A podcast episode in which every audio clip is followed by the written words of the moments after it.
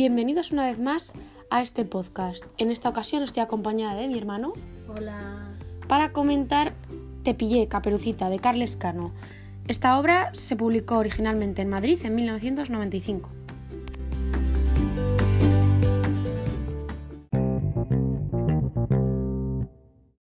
Para empezar, y como ya es costumbre en este podcast, os voy a hablar un poquito de la trama de esta historia. Esta obra de teatro escrita por Carles Cano es una renovación del cuento de Caperucita Roja. En esta historia, Caperucita ya no es la misma niña frágil que conocemos, sino una niña con mucho carácter. En esta historia vamos a poder ver cómo Caperucita se cruza con personajes conocidos por muchos de nosotros, pero con un comportamiento bastante diferente al que estamos acostumbrados a oír en sus propios cuentos. La autora Isabel Tejerina expone que Cano a lo largo de la obra introduce como hipotextos varios cuentos clásicos, como son la propia Caperucita Roja, cuento que también tomó mucha importancia en el podcast pasado, Blancanieves, La ratita presumida, El gato con botas y Cenicienta.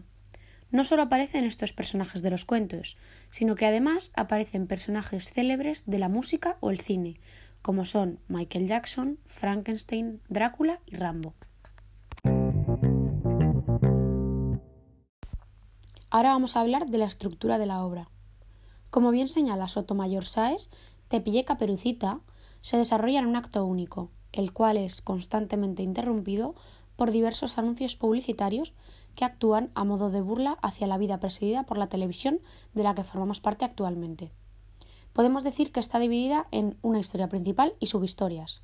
La historia principal se desarrolla como si fuese un programa de televisión, y en ella aparecen personajes como Caperucita Roja, el lobo y el guardia, junto al gato con botas y a uno de los tres cerditos.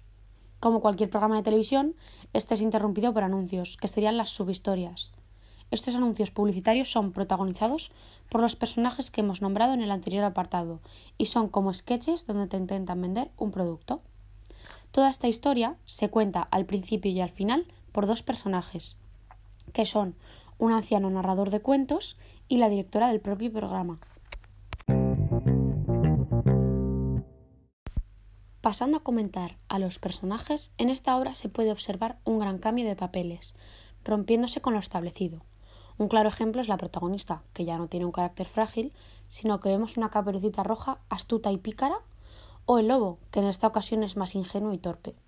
Es habitual además el uso de juegos de palabras y de coloquialismos. Los personajes también buscan en numerosas ocasiones la participación del público. Pedriza expone la idea de Cano de crear una caperucita que sea distinta a las anteriores, representando los nuevos valores y preocupaciones que tienen las niñas hoy en día. No solo se busca una renovación del personaje, sino también de la propia obra en sí. Cano busca renovar los cuentos clásicos de tal forma que sean más acordes a nuestra actualidad.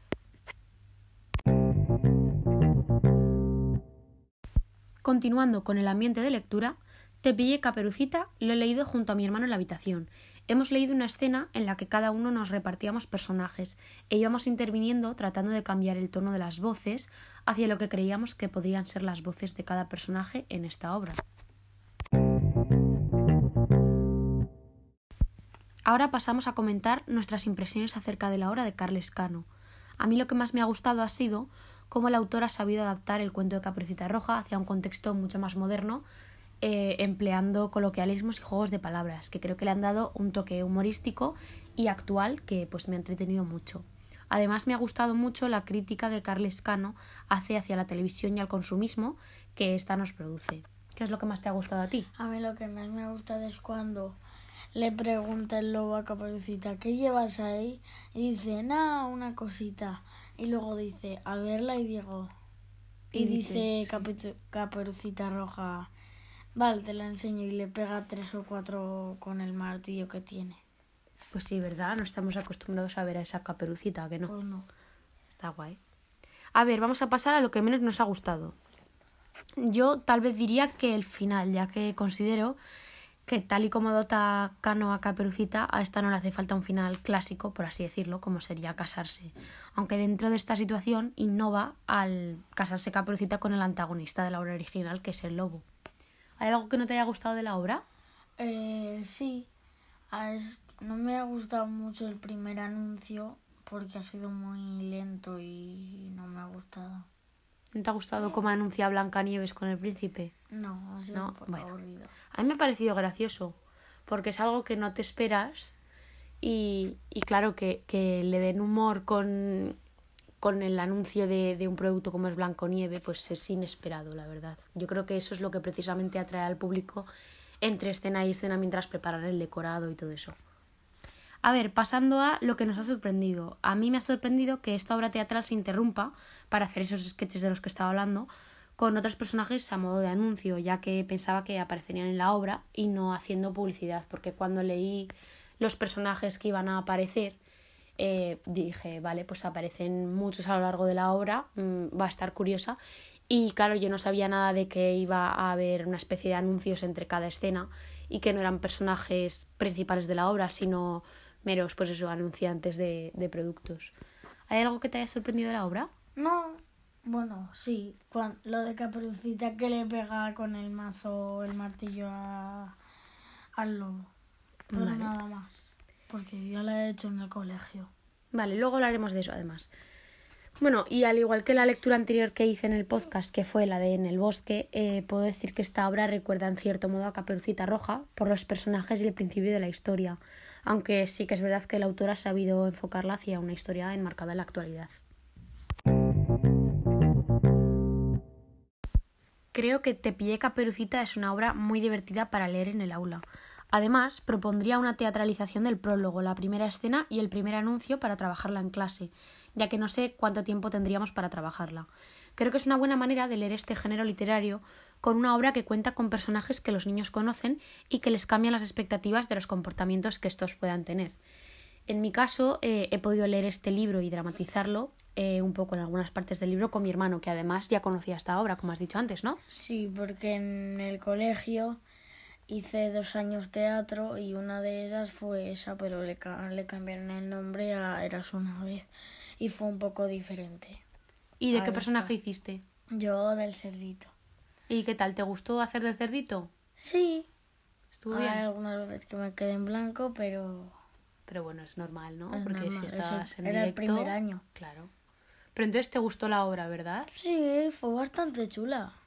¿Y te parece bastante parecida a lo que hemos leído nosotros hoy?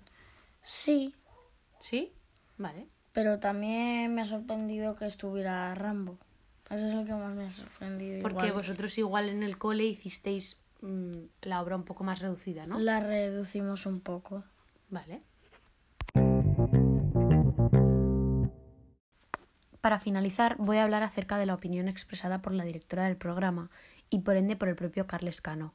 La directora le cuenta al anciano que los clásicos están muy bien, pero que hay que atreverse a jugar con ellos, y es ahí cuando se dirige al público para dejar clara su postura acerca de esto, invitándolos a que conozcan bien los clásicos, ya que de esa manera algún día podrán cambiarlos.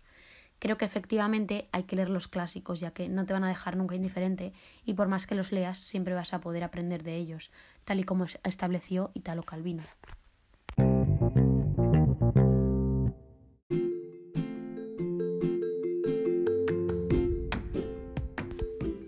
Bueno, y hasta aquí el podcast de hoy.